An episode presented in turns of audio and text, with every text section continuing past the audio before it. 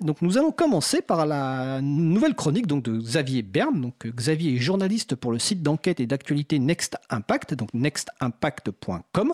Donc rebonjour Xavier. Bonjour. Alors la chronique du jour, aujourd'hui tu veux nous faire un bilan de Mounir Majoubi, ancien secrétaire d'État chargé du numérique. Euh, qui a été, entre guillemets, débarqué du gouvernement euh, fin mars pour vivre de nouvelles aventures. Alors ce bilan Eh bien ce bilan, euh, il me semble qu'il est assez maigre. en ce sens que Mounir Majoubi n'a en fait porté aucun texte devant le Parlement. il est bien intervenu sur, certains textes comme le projet de loi RGPD, mais il n'a pas vraiment été en première ligne, il n'a pas élaboré tout, un projet de loi, comme ce fut le cas par exemple pour Axel Lemaire, qui était en fait secrétaire d'État au numérique euh, sous François Hollande et qui avait en fait soutenu son projet de loi pour une république numérique en 2016.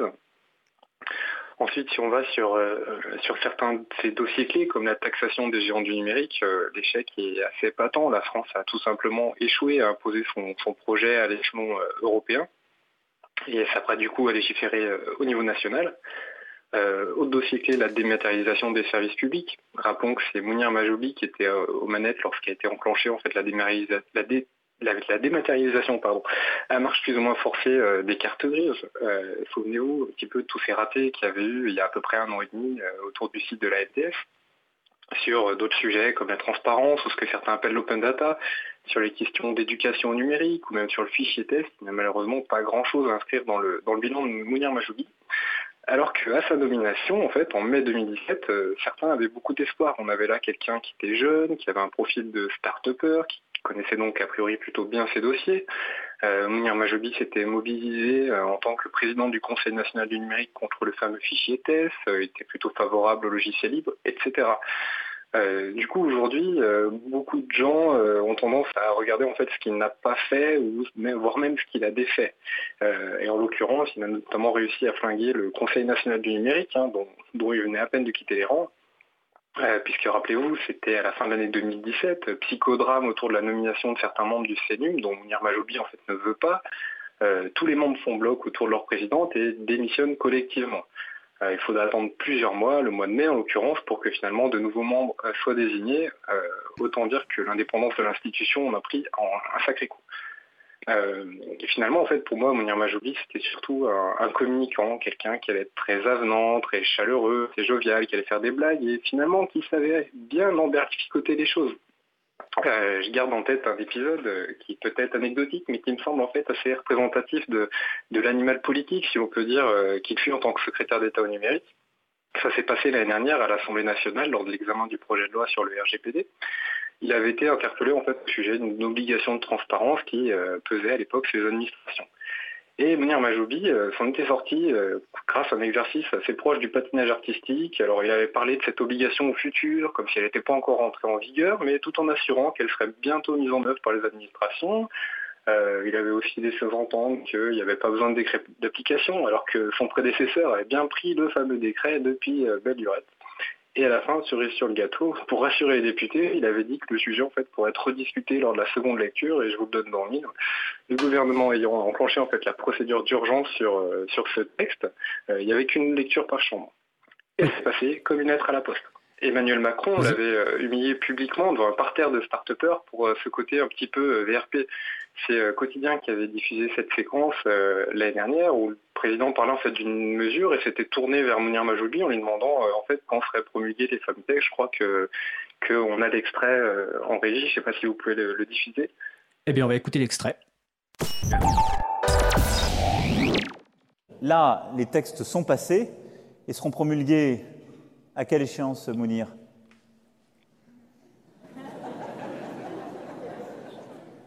Ce sont des esprits pratiques, donc il faut une date précise.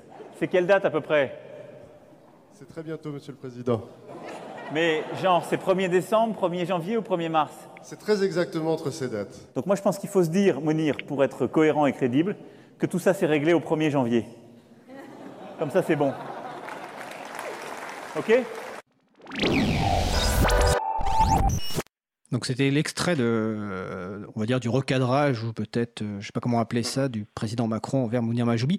Avant que tu poursuives, juste préciser quand même ce que c'est peut-être que le fichier thèse dont tu as parlé, c'est le fichier des titres électroniques euh, sécurisés, qui était un projet du ministère de l'Intérieur de créer une sorte de méga fichier des Français. Et le RGPD, c'est le règlement général sur la protection des données. Et je te laisse poursuivre, Xavier. Mmh, voilà, exactement. Merci pour ces petites précisions. Voilà, donc après on parlait du bilan, est-ce que Mounir Bajoubé n'a rien fait pour autant? Non, bien entendu, il a quand même beaucoup travaillé pour euh, les startups, pour le développement de l'économie numérique. Il a lancé le programme France Num pour aider les, TPE et PME à tirer profit du numérique. Euh, autre dossier aussi à son actif, c'est en fait l'inclusion numérique.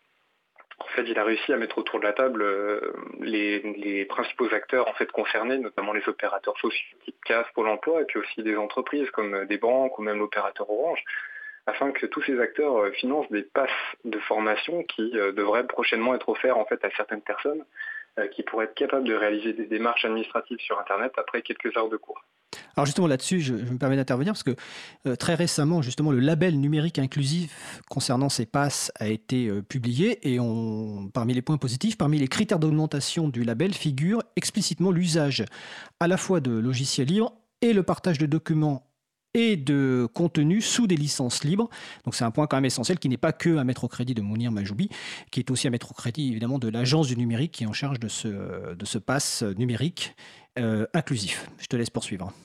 Mmh, Merci. Et du coup, une autre chose aussi importante, je pense qu'on retiendra du, mandat de, Mounir Majoubi, c'est euh, qu'il a réussi en fait à obtenir le départ d'Henri Verdier, le, directeur interministériel euh, au numérique avec qui il entretenait en fait de très mauvaises relations.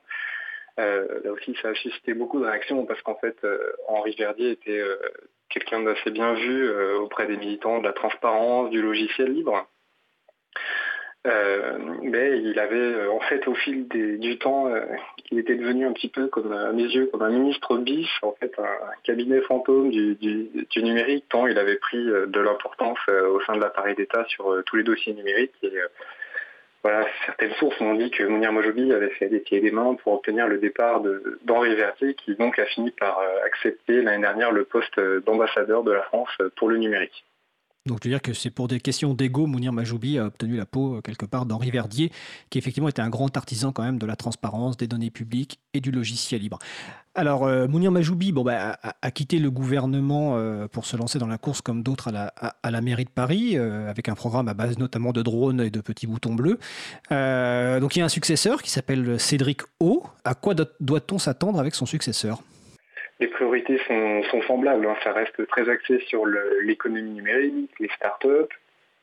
Euh, et puis ensuite, c'est des questions de, de, priorité en termes de régulation des, grandes plateformes. On va bientôt entamer l'examen à l'Assemblée nationale de la proposition de loi Avia sur les contenus haineux sur Internet. Euh, et enfin, autre gros chantier, comme Mounir Majoubi, ça reste sur la dématérialisation des services publics, puisque Emmanuel Macron s'est engagé en fait durant sa campagne à dématérialiser euh, l'ensemble des, services, euh, des démarches administratives, pardon, d'ici à la fin de son quinquennat. néanmoins, on va dire que ces tricots sont pour l'instant plutôt discrets, en tout cas plus discrets que Mounir Majoubi. Alors c'est peut-être le temps qu'il enfile son, son nouveau costume, puisqu'il officiait jusque-là dans l'ombre et était conseiller d'Emmanuel Macron on va dire que les prochains mois permettront de voir comment les choses évoluent, mais a priori, il n'y aura pas de, de grands changements. D'accord, oui. Comme tu le dis, Cédrico vient d'être récemment nommé, donc attendons de le juger sur les faits. Euh, juste un petit point d'actualité, euh, comme tu as dû le voir, euh, l'un des documents les plus attendus concernant le logiciel libre dans l'administration, le fameux socle interministériel des logiciels libres, c'est-à-dire en fait cette liste de logiciels libres recommandés dans l'administration pour les utiliser de façon coordonnée, va être enfin d'être publié il y a quelques jours. Donc vous retrouvez la, référence sur le site de l'April. C'était une, une, des demandes d'ailleurs de l'April à Cédric O, nouveau secrétaire d'État en charge du numérique. La deuxième demande concerne la publication bah, de la feuille de route euh, de la nouvelle DINSIC, entre guillemets. Comme tu l'as dit, euh, Henri Verdier est parti, il y a un remplaçant. Et euh, dans un des articles que tu as d'ailleurs, je crois, rédigé sur Next Impact, une interview de ce nouveau directeur, les, réponses n'étaient pas forcément trop en faveur des données publiques et du logiciel libre. Donc on aimerait bien savoir où cette DINSIC va, avec notamment la publication de, de la feuille de route. Effectivement, c'est le moins qu'on puisse dire. Et puis cette feuille de route avait plutôt été, on m'avait laissé entendre qu'elle paraîtrait plutôt au mois d'avril. Je ne sais pas après si le, départ de Mounir Majoubi aussi peut-être un petit peu euh, contrarié ces plans-là, mais du coup on est toujours en attente et voilà, il n'y a pas beaucoup de communication côté d'Indic. Eh bien, écoute, on va attendre la communication côté d'INSIC. On espère aussi peut-être qu'on les recevra un, de ces jours. Euh, est-ce que tu souhaites ajouter quelque chose euh, dans cette chronique? Non, ça me semble qu'on a fait le tour. Merci. Bah écoute, euh, merci Xavier. Puis évidemment, on va voir comment évoluent les, choses avec ce nouveau secrétaire d'État et aussi au niveau de la, de la DINSIC, donc un peu la direction informatique de l'État. Xavier, je te remercie. On se retrouve le mois prochain pour la prochaine chronique et je te souhaite de passer une agréable fin de journée. Merci, bonne émission. Au revoir.